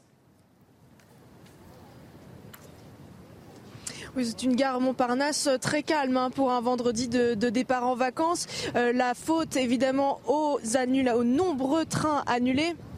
Euh, c'est l'une des clares peut-être la plus euh, la plus euh, impactée par ces annulations puisque la SNCF a promis d'assurer les trains en partance des Alpes pour euh, accéder aux stations de sport d'hiver. Donc les, les annulations se sont reportées sur les autres destinations, l'ouest euh, notamment. un exemple très simple, c'est plus de 60% euh, des trains pour Bordeaux qui ont été annulés, jusqu'à 70% des trains pour La Rochelle. Donc les voyageurs ont dû s'adapter, opter pour des trajets euh, plus longs ou euh, d'autres moyens de transport comme covoiturage ou euh, des bus. Donc en plein week-end de chassé croisé pour ces vacances. Donc ça va être compliqué de partir ce week-end, ça va peut-être être même compliqué pour revenir de vacances puisque ce sont à, présent les aiguilleurs de la SNCF qui ont déposé des préavis et qui menacent de faire grève le week-end prochain, le euh, 23 et 24 février. Merci beaucoup, Juliette Saadat. Je rappelle que vous êtes accompagnée par Jules Bedeau. Chose promise, chose due. Je vous donne la parole, euh. Merci. Non, mais on parlait des, des libertés fondamentales. Bah, la liberté de circuler est une liberté fondamentale. Pareil pour la liberté de manifester, je, je le disais euh, il y a quelques instants. Mais après, tout est une question, on va dire, de proportionnalité. Et les Français ne s'y trompent pas puisque cette grève n'est pas soutenue. La grève des contrôleurs SNCF n'est pas soutenue par les Français. Enfin, D'après des, des Mmh, sondages mmh, que mmh. j'ai euh, lus euh, juste avant de rentrer euh, euh, en plateau. Bah, Euh, c'est- sûr que c'est moins populaire que le mouvement des agriculteurs. hein. oui, et, et ben, grèves exactement. Mais pourquoi, mais retraites. pourquoi Mais parce que quand on s'intéresse un peu au salaire, je le rappelais, vous avez un président de la, de la SNCF qui rappelle qu'il y a eu une augmentation de 20 euh, qui est récente hein, sur trois ans. 20%, c'est énorme, 20%. Vous avez aussi, quand vous vous intéressez à leur rémunération, euh, euh, je le lis, le salaire avec prime d'un contrôleur en début de carrière est de 2900 euros brut, soit 2500 euros net environ. Mais c'est au-dessus de la moyenne des salaires euh, versés au- à, au- à un Français en général. Euh, donc, donc ça a de quoi, on va dire, choquer. Donc les Français ne comprennent pas, ne comprennent pas, et excusez-moi du terme, mais qu'on les prenne en otage pour des revendications qui sont difficilement défendables. au regard de ce qu'ils ont obtenu depuis ces trois dernières années. Thomas Bonnet, un dernier mot sur le, sur le Mais sujet. sur les lois qui pourraient encadrer le droit de grève, il faut être très prudent parce que les Français, euh, très souvent, expriment leur attachement au droit de grève. On prend l'exemple de la réforme des retraites. Il y avait eu des grèves très importantes et c'était là aussi à une période de vacances, notamment de fête de fin d'année. Et malgré tout, les Français avaient encore une euh, forme de sympathie à l'égard du mouvement. Donc, euh, lorsqu'on est un homme ou une femme politique, on doit être extrêmement prudent lorsqu'on veut mettre des limites et un cadre autour du droit de grève parce que la popularité d'un mouvement, elle peut aussi s'exprimer. Oui, je crois que la grève au niveau de la SNCF est beaucoup plus impactante sur nos vies mais, mais, que mais les autres. ab- Absolument. euh, Et parce, que, et parce qu'encore une fois, c'est pas que pour le droit aux vacances. Il y a des personnes qui travaillent. Bah, évidemment. Il y a des personnes qui ont des contraintes. Mm. En fait, le- la mobilité, notamment avec le train, à une époque où on attaque la voiture, à une époque où on a supprimé euh, les possibilités de prendre un avion sur moins de 250 km, c'est tout simplement vital pour le fonctionnement d'un pays. Mais Donc c'est pour ça qu'il faut encadrer le droit de grève qui a valeur constitutionnelle mais qui n'est pas absolu. Mais il est Comme encadré, tous il y les a droits. une notion d'abus du Bah, droit la de preuve grève. qu'il n'est pas Il y a une notion des- de euh, exprimer avant les moments où on doit faire grève, etc. L'encadrement, il existe. Simplement, à un moment donné, la question de la puissance publique, aujourd'hui, euh, un gouvernement faible a beaucoup de mal, faible et qui est critiqué Mhm. quant à sa légitimité, a beaucoup de mal à arrêter un mouvement de grève. Allez, il est à l'heure, hein, quand- 13h15 très précisément. C'est Mickaël Dorian, on fait un tour de l'info. Les euh, gendarmes célèbrent aujourd'hui ces héros du quotidien, ceux qui sauvent des vies sans se poser de questions et parfois même au péril de leur vie. Certains de ces gendarmes vont être décorés aujourd'hui. Pour rappel, les agressions à leur encontre ont augmenté de 88% entre 2012 et 2022. Cérémonie à suivre à partir de 15h sur CNews. L'inflation confirmée à 3,1% sur un an au mois de janvier, alors qu'en décembre, elle s'établissait à 3,7%. Une baisse due notamment au ralentissement des prix de l'énergie, de l'alimentation et des produits manufacturés. Et puis la guerre en Ukraine et les combats qui se concentrent désormais à Avdivka. Cette ville de l'Est du pays essuie actuellement de nombreux assauts russes. Face à la gravité de la situation, Kiev a dû déployer des renforts en urgence. Merci beaucoup, Mickaël. On retrouve dans 15 minutes. Allez, les amis, je vous amène à Béziers, puisqu'on va parler euh, Uniforme. uniforme. Exactement, on va parler uniforme. Euh, ça concerne 700 collégiens et, et lycéens. Et les petits collégiens de Béziers, ils ont découvert leurs uniformes hier. On va regarder, vous allez voir, c'est assez sympa la, la réaction des, euh, des bambinos en découvrant le, leur uniforme. C'est un reportage de Jean-Luc Thomas et Nathan Témine. Et puis on ira également, on voyage beaucoup dans Mini News, vous le savez, j'aime beaucoup ça. On ira en Guadeloupe, on retrouvera Maïté euh, Armend, qui est maman de, de filles, vous savez, en, en Guadeloupe. euh, En Martinique, on porte, euh, on porte l'uniforme. On ouvre le débat, euh, mais tout de suite le reportage direction Béziers. Oui, il faudra imposer la tenue, puisque ça permettrait plus d'égalité entre les enfants, moins de comparaison. Il n'y a pas de Paris-Marseille Alors, il y a une petite erreur. Normalement, c'est. Il y a une petite erreur, c'est le, le rep- c'est le reportage que je voulais que l'on voit euh, tout d'abord pour, pour lancer le débat. Place au reportage. On essaie celui-là, sinon après on peut essayer la taille en dessous. il y a pas de souci. Dans la ville de Béziers, c'est l'heure des essayages. Ici, la rentrée se fera en uniforme dans quatre écoles de la ville et les enfants semblent tous conquis. C'est confortable et c'est un peu à ma taille. Enfin, j'aime bien. Euh, J'aime bien les couleurs, c'est beau. Il est classe. Il est trop beau. Ouais, je me- J'étais stylée comme je me suis regardée au miroir. Même enthousiasme du côté des parents. C'est génial. C'est, ben, il n'y aura plus de différence sociale. Ils seront tous à la même enseigne. C'est... Et puis c'est classe. Moi je trouve que c'est bien. Ils ont euh, soit une robe pour les filles avec une- un pantalon pour les garçons, c'est bien. Moi je trouve que ça c'est propre. Au total, l'uniforme complet composé d'un blazer, d'un pull, de deux polos avec un pantalon, plus un bermuda ou une jupe pour les filles, coûte 200 euros. Une somme répartie à égalité entre la ville et l'État. C'est 200 euros de moins pour les familles. Je suis content là. J'ai hâte de les voir le 26 alignés dans la cour de- des, des- des écoles, tous habillés de la même façon avec leur petit blazer. À l'heure actuelle, environ 90 établissements ont fait part de leur intérêt pour l'expérimentation. 8, 9, yes. Bon, je sais pas ce que vous en pensez, mais moi je trouve ça plutôt euh, sympa ces petites tenues là, euh, tour de table. C'est sympa, non, Michel? sympa. Il y a, je trouve, il y a du style. C'est Ouais, style il y a un petit côté british, euh, anglais. euh. 90 établissements qui sont candidats. Moi, je regrette que Gabriel Attal, euh, en passant de l'éducation nationale à Matignon, n'ait pas annoncé que dès la rentrée prochaine, tous les établissements de France euh, y passeraient. Et d'ailleurs. Et d'ailleurs, l'expérimentation, elle a déjà eu lieu, Bah, elle puisque dans les Outre-mer, euh, elle a fonctionné. Donc, On sera- Mais- mais quel mépris pour nos- donc- mais On sera en Guadeloupe tout à l'heure. mais quel Non, mais- mépris pour nos Outre-mer que de ne pas avoir considéré Bah oui. que comme ça marche dans les Outre-mer, il fallait le généraliser mais- dans l'Hexagone. Là, euh, Gabriel Attal aurait joint, j'ai envie de dire, le style, son audace Mm. personnelle à des actes très très forts. être, euh, C'est vraiment un rendez-vous manqué. Et on voit les, les, les gamins sont contents, les parents euh, ont l'air contents aussi. euh, Et Il y a un gamin qui a dit c'est stylé. Ouais, c'est stylé. il est mignon le gamin. C'est super. stylé. Non, mais il faut être gré au, pr- au Premier ministre d'avoir justement sauté le pas, parce que ça fait des années des années qu'on en parle, de, de, de, de cet uniforme à l'école. Il y a une expérimentation, pourquoi pas Moi, je, ça ne me dérange pas. Il a bien dit que. Non, il y a une expérimentation et qu'à la rentrée prochaine, normalement, ça sera euh, généralisé. Moi, je trouve ça extrêmement important parce que ça gomme effectivement les différences et euh, tous les polémiques euh, qu'on a Mm. pu connaître. Ça sanctuarise aussi le temps de l'école. Donc ça, c'est extrêmement important. Et puis, euh, moi, j'ai eu ma fille, en fait, qui était euh, élève à la Maison de l'Éducation de la Légion d'honneur et qui avait un, un uniforme et qui en était extrêmement euh, fière. Et je peux vous dire que j'étais fière de l'avoir porté cet uniforme. Voilà, un petit... Voilà, Ça- un petit message. chose, mais moi, j'ai bon, un certain âge, de- hein, mais j'ai connu la blouse grise Ouais. et euh, la blouse grise et la, et- et la blouse bleue. Mais attention, Oui. vous savez que- de quelle couleur était la, la blouse pour les filles? Euh, Rose. Rose, non. bah Là, on pourrait plus faire ça. non, là. rouge Non, Non, rose. Ah oui, les filles, rose. les blouses roses. et Bleu nous, on avait- pour voilà. les garçons et rose Exactement. pour les Bah, attention là. euh, on a- Non, mais euh, c'est très juste ce que vous dites, Thierry, c'est-à-dire que l'uniforme, c'est c'est nouveau hein, Mm. quand même, c'est une innovation en France. Pourquoi je dis ça? Parce que vous rappeliez l'existence de la blouse. Bah Mais la blouse, c'était pour éviter les taches d'encre. Oui, on taches avait, d'encre. on avait Oui, parce que le j'ai- bouvard. le, le petit, euh, oui, le buvard, le buvard rose aussi. Exactement, et la c'est pour éviter. Thomas nous regarde, il dit mais ils sont d'un autre temps.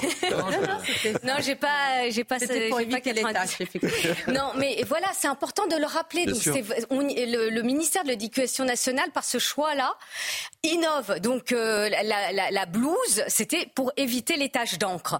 Maintenant, le message est différent. Le message est différent. Parce que là, on vous parle euh, d'égalité sociale. Mmh. Les marques, on revient aux marques. Et, euh, et donc, moi, je trouve, enfin, c'est pour ça que je suis favorable à la blouse parce qu'il y a une forme Ouais. euh, d'égalité qui fait que eh bien, les différences sociales s'effacent à l'école. On parlait de la laïcité. Naïma parlait du, bah, des tenues religieuses. Alors je dis pas que ça va euh, gommer ce problème, mais en tous les cas, ça peut être une solution une solution. pour euh, éviter eh bien euh, des tenues gomme. euh, religieuses où euh, au sein de l'école publique, euh, elle n'a pas sa passe la, la tenue religieuse. Et puis euh, aussi le sentiment d'appartenance collectif. Moi, j'y crois à ça. C'est-à-dire, vous êtes habillés pareil. Il y a un sentiment aussi d'appartenance collectif. Moi, j'y suis favorable. J'ai ma fille qui a porté euh, l'uniforme. Euh, sauf que euh, j'ai une fille qui a soif de liberté, vous voyez, de s'habiller comme elle veut. Donc, elle n'était pas du tout favorable à ça. Mais en tous les cas, la maman, oui. C'est-à-dire, au regard des, des éléments que je vous ai donnés, moi, j'y suis en tous les cas favorable. Vous savez quoi? On va marquer une pause. On en parlera juste après parce qu'on sera justement avec Maïté Ahmed qui est en Guadeloupe, qui a deux filles et qui nous expliquera comment les choses se passent, comment elles sont vécues. Euh, il y a un petit côté Harry Potter quand même dans ces petites Ouais, Vous vrai. avez raison. Un petit côté Harry Potter. Mm. Allez, restez avec nous. Nous sommes ensemble jusqu'à 14h. tout de suite. Il est 13h30, c'est la dernière ligne droite pour News euh, Weekend. Dans quelques instants, on parlera à nouveau avec mes grands témoins de l'uniforme à l'école. Mais tout de suite, euh, ah, il a un uniforme pour vous présenter avec une très jolie cravate. C'est Mickaël Dorian, on fait un tour de l'info. Mickaël. En Israël, au moins deux personnes sont mortes dans une attaque terroriste à Kiryat Malaki dans le sud du pays. Quatre autres sont blessés. C'est dans une petite gare routière de la ville qu'un homme aurait tiré sur plusieurs personnes. L'assaillant aurait été depuis neutralisé. Gros coup de filet en Espagne, un réseau de passeurs a été démantelé par les autorités. Au total, 12 personnes ont été arrêtées après avoir fait entrer 200 Sénégalais euh, clandestins en passant par l'aéroport de Madrid.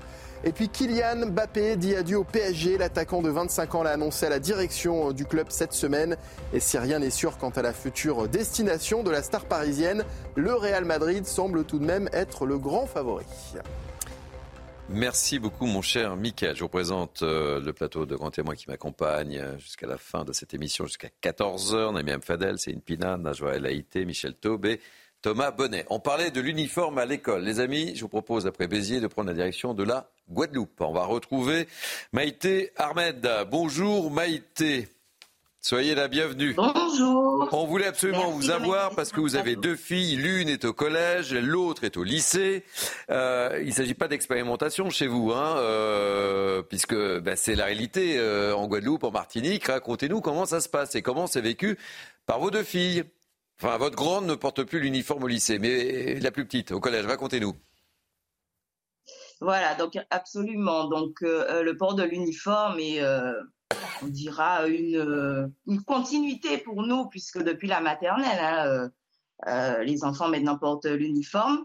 Et c'est vrai que euh, ma dernière qui est au collège, alors chez nous, c'est pas l'uniforme intégral, hein, c'est un t-shirt qui est donc à l'effigie de l'établissement. Et le bas, le bas est au choix avec une couleur imposée tout de même. Euh, la mienne est au collège de Mornalo et au collège de Mornalo, donc le bas, euh, c'est voilà, doit être de couleur bleue ou noire.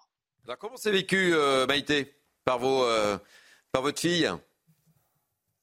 Alors très bien, puisque bon, dans la mesure où c'est imposé dès la rentrée, il n'y a pas de choix.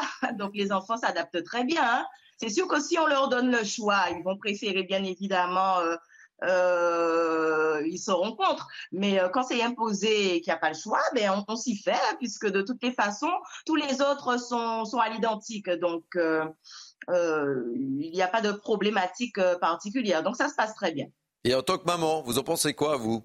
Puisque vous savez, ça, ça, fait, ça fait débat, ça fait débat ici. Hein euh, ça fait débat, mais je pense que euh, en tant que parent, euh, je pense qu'on s'y retrouve, puisque bien évidemment le port de l'uniforme, on va pas se le cacher, financièrement, ça, ça facilite beaucoup les parents, contrairement à, je vois à ma fille qui est au lycée où voilà, il faut diversifier euh, les tenues vestimentaires euh, chez nous euh, et, surtout par rapport au contexte actuel de l'inflation et d'autant plus en Guadeloupe où, le coût ben, des vêtements est, très élevé chez nous. Donc financièrement, pour les parents, je pense que les parents s'y retrouvent.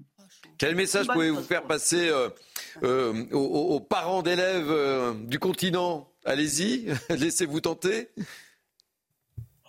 Mais je pense que j'ai même pas à dire allez-y, puisque pour, je, dirais pour la majorité, hein, oui, des, établissements, euh, le port de l'uniforme est déjà, euh, c'est déjà dans, les mœurs. Donc, euh, c'est seulement au niveau du lycée et sur la commune de Mornalo, le lycée professionnel, ils ont un uniforme, enfin un, polo, et ce n'est que dans le lycée général où la tenue est libre. Mais sinon, c'est déjà dans les mœurs, hein, donc chez nous, c'est déjà, on y est déjà. Oui, mais je parlais sur le continent, euh, là, ici, vous savez, où il y a un véritable débat. D'accord, d'accord. Ah ben oui, allez-y. De toutes les façons, euh, vous allez vous, y retrouver hein, financièrement et également en termes de euh, gestion du temps le matin et dans la ben préparation de, de l'enfant. Il y a un gain de temps qui n'est pas négligeable. L'enfant n'a pas à se poser de questions. Qu'est-ce que je vais mettre aujourd'hui? Voilà, on sait que c'est la tenue de tous les jours et euh, ça facilite la vie. Voilà, dans Midi News euh, Weekend, on est pratico-pratique. Merci pour ce témoignage, ma chère euh, Maïté Ahmed. Merci beaucoup. Petite réaction Bah oui, c'est simple. Hein. Il y a eu vraiment, Madame a eu des propos de bon sens, effectivement. On ne l'a pas abordé, mais il y a la question, effectivement, de, des tenues où, quand il y a une petite concurrence, là, l'uniforme va supprimer cette concurrence. Euh, et, c'est vrai, le, gain de temps, le bah matin. oui, Parce qu'à partir eh du moment où vous mettez un uniforme, il n'y a pas besoin de regarder, de sortir tout ce qu'il y a dans le placard. Et, les économies. Et les euh, symboliquement, euh, il y a ce qu'on doit au collectif et le temps de l'école n'est pas un temps d'affirmation de, soi, mhm. même si on est tout à fait libre. C'est un temps où on est là pour apprendre et où on exerce son métier d'élève.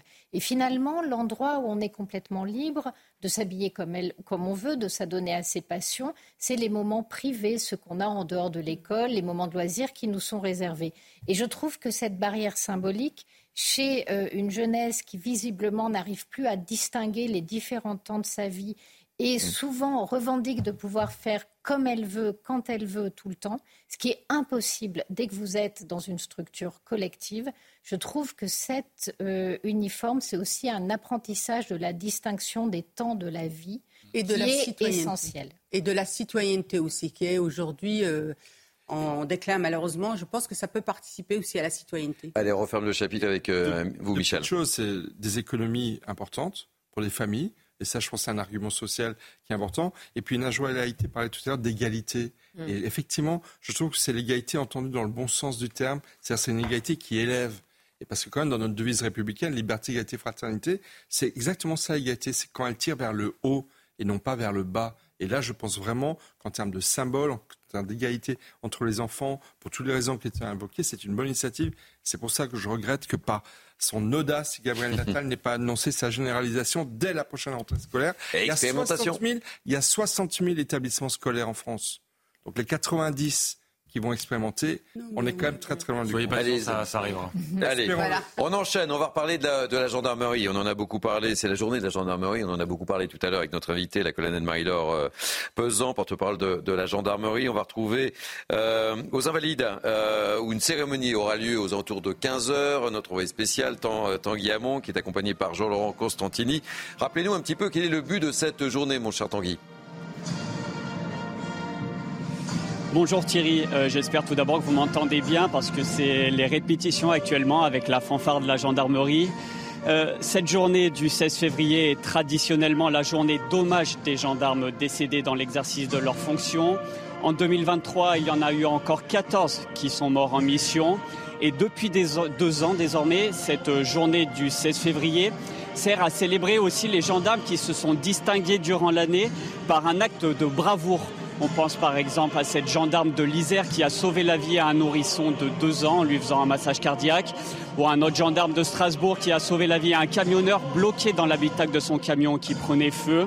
Neuf gendarmes vont être décorés euh, dans un instant par Gérald Darmanin dans la cour des Invalides, une centaine au total dans l'ensemble de la France, dans les différents départements. Le but de cette journée, vous l'avez dit, est de rappeler l'héroïsme des gendarmes dans leur mission et aussi de rappeler avec l'hommage aux morts et eh bien que ces gendarmes euh, sont prêts à aller jusqu'au bout, jusqu'au sacrifice ultime pour servir les Français.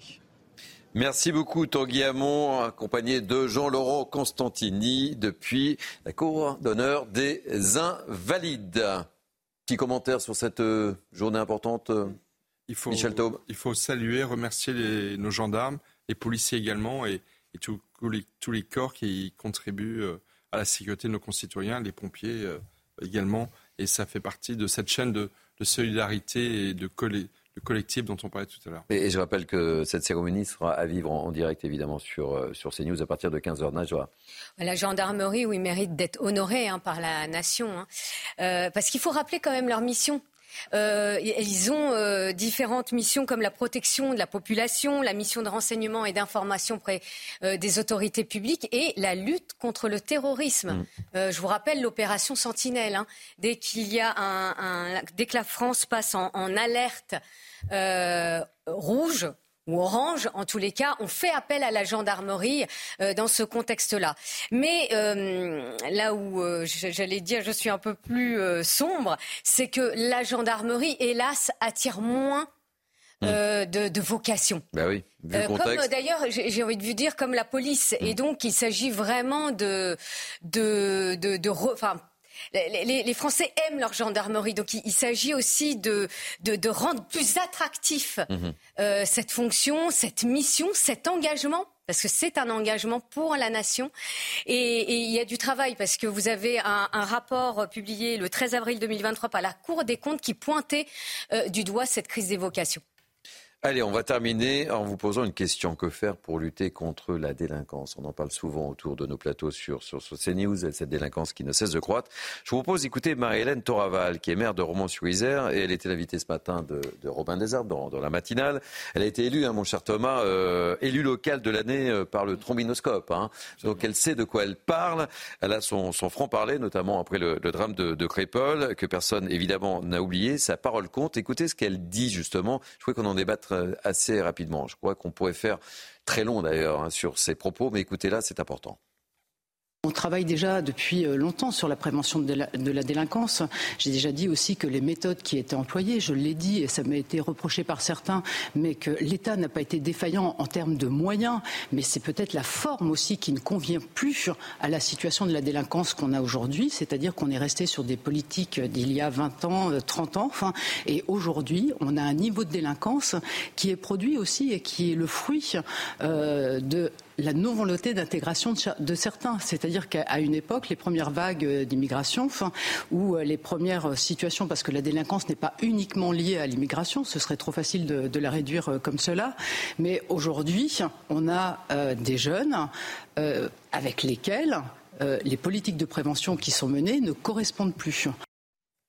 L'État n'a pas été défaillant en termes euh, de moyens, mais c'est la forme qui ne convient plus. Moi, j'aurais bien vu euh, dans le gouvernement, on l'a souvent évoqué hein, sur ce plateau, hein, parce qu'elle sait ce que euh, sa parole et sa parole porte. Hein. Son nom a circulé, son nom a circulé. au moment du remaniement parce qu'elle incarne quelque chose. Elle élus de terrain. Ces élus de terrain qui sont aux prises avec la réalité et qui n'ont pas peur de mettre des mots sur des faits mmh. et qui ne se cachent pas derrière des idéologies ou autres.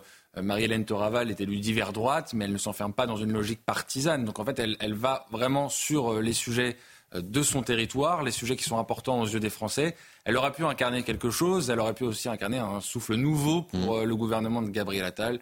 Visiblement, le choix a été différent. C'est intéressant ce qu'elle dit hein, ce matin à Romain Desarbres, Michel. Oui, mais peut-être est-elle trop audacieuse et trop sincère et elle dit peut-être trop les choses pour pas rentrer dans, mm. euh, dans, un gouvernement. Euh, bah, Rachida Dati dit... les choses aussi, elle est bien rentrée dans le gouvernement. Ouais, mais Rachida Dati a peut-être d'autres ambitions que ah bon, vous voyez Ah, mais je ne sais pas. Concernant ce que dit Mme Taraval, il y, a, deux choses. Elle a dit beaucoup de choses, mais moi j'en ai retenu deux qui sont vraiment très intéressantes. Et Mme Taraval est une des premières femmes et hommes politiques à l'avoir dit. Elle a dit il y a des familles de délinquants. Elle a beaucoup insisté sur la dimension de deux générations de délinquants et que ça pose d'énormes problèmes, effectivement, non seulement de prévention, mais d'appréhension de ce phénomène nouveau. On parle souvent des jeunes délinquants, mais souvent, euh, par la pyramide des âges, eh ben, en fait, il y a des, dans beaucoup de quartiers des familles de délinquants. Et la deuxième chose, c'est ce qu'elle a dit là ce matin sur, euh, sur CNews, c'est qu'effectivement, euh, il y a un repli communautariste parce que c'est, euh, pour dire autrement ce qu'elle a dit ce matin, c'est ce qu'elle dénonce. Mhm. C'est qu'il y a un repli communautariste de familles, de quartiers qui effectivement ne veulent pas c'est pas qu'elles sont étrangères à, l'intégration et à l'assimilation, c'est que beaucoup d'entre eux sont dans une stratégie de refus de, de l'acceptation des valeurs de notre République. Ce n'est pas le cas de tous, mhm. fort heureusement, euh, dans ces quartiers, mais il y a des véritables, j'ai envie de dire, dissidents euh, de l'attachement à la France dans nombre de ces quartiers, et c'est ce que Mme Toraval dénonce. et qui sont en général le caïda. C'est-à-dire que le problème, c'est que ce sont eux qui tiennent les quartiers et c'est sous leur joug que tout le monde doit passer parce que de fait, les services publics ont déserté. Mhm. Donc le quotidien des habitants, c'est que la structure sociale de ces quartiers est tenue soit par les caïds, euh, qui peuvent être aussi euh, islamistes. Enfin, je veux dire, le, la radicalité, euh, qu'elle soit dans la délinquance ou qu'elle soit dans la religion, tout ça fonctionne très bien ensemble. En tout cas, il y a un pouvoir qui existe dans ces quartiers et qui est exercé par les pires, par les caïds, où dans le même temps, il y a eu une désertion en fait des autres services publics. Et quoi qu'en pense la population, elle, son quotidien, ce sont ces caïds, donc elle est obligée de baisser la tête devant eux. Et le problème, c'est quand on a des familles de caïds, ça veut dire que ces structures de pouvoir sont installées depuis deux générations.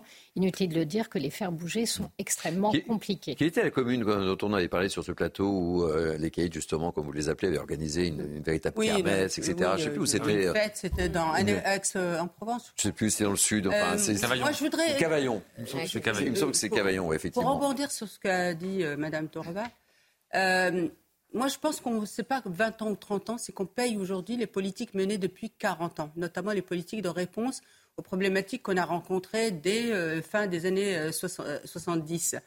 Euh, Michel parlait aussi de l'enclavement de ces quartiers qui ont été aussi voulus par les différentes politiques publiques, puisque les politiques publiques, c'était quoi? C'était circonscrire, entre guillemets, les quartiers à problème et mettre une armada de soignants entre problèmes, mais laisser dans l'autre-soi les populations. Donc moi, je le dis et redis, cet autre-soi, il est aussi, de fait, ce communautarisme il est aussi de fait, c'est à un moment la politique du logement a rejoint ces politiques publiques qui a fait qu'on a enclavé, qu'on a enfermé les, les habitants, qu'il s'est créé un écosystème, évidemment, avec certaines familles, évidemment. Mais elle a aussi parlé des bailleurs sociaux. Elle a dit aujourd'hui, pour expulser, expulser une famille délinquante, c'est extrêmement difficile. Et si vous voulez l'expulser, vous êtes obligé de la reloger. Ce que ne fait plus le Danemark. Je cite le Danemark, puisque eux, ils ont osé une politique qui réponde vraiment aux problèmes de délinquance et aux problèmes aussi de laxisme. Il est à l'heure. Mais Ah. non, Najwa, vous voulez dire deux mots Oui, je voulais Deux mots, dire. mais alors deux mots parce qu'il est là. Ah, Juste derrière vous, c'est Et- Mickaël Je Dorian. peux plus intervenir après. Après, c'est fini. Après la météo. Alors, non, mais- Après, c'est fini. Après, c'est fini. Non, alors, non, alors je, je vais être, ra- je vais être rapide. On peut être que sensible aux propos euh, de, de Madame le maire, hein, Madame Toraval, puisqu'elle dit deux choses extrêmement importantes. La première, c'est que vous avez des générations qui, ref- qui détestent la France. La réalité, c'est ça, qui haïssent la France. Et on, on parlait de familles euh, qui se de la délinquance. Quand vous, vous êtes élu local, vous ne, pouvez pas nier cette réalité. Je l'ai été et je l'ai vu. Alors heureusement que c'est pas toutes les familles, mais euh, ça salit l'image de tout un quartier, de toute une ville.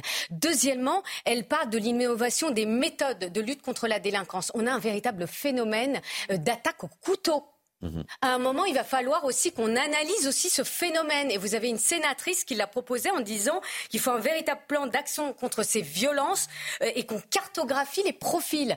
Et donc, il va falloir aussi s'attaquer à ce phénomène qui devient de plus en plus prégnant dans notre société. Merci beaucoup. Mickaël Dorian s'en va. On ne fait pas le petit flash.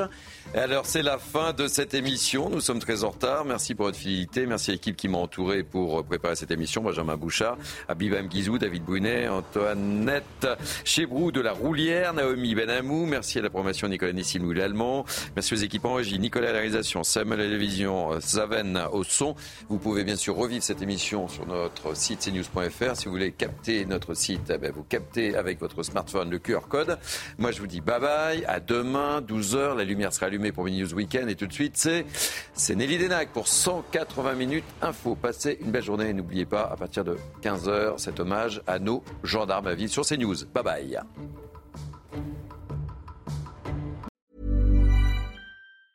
Planning for your next trip?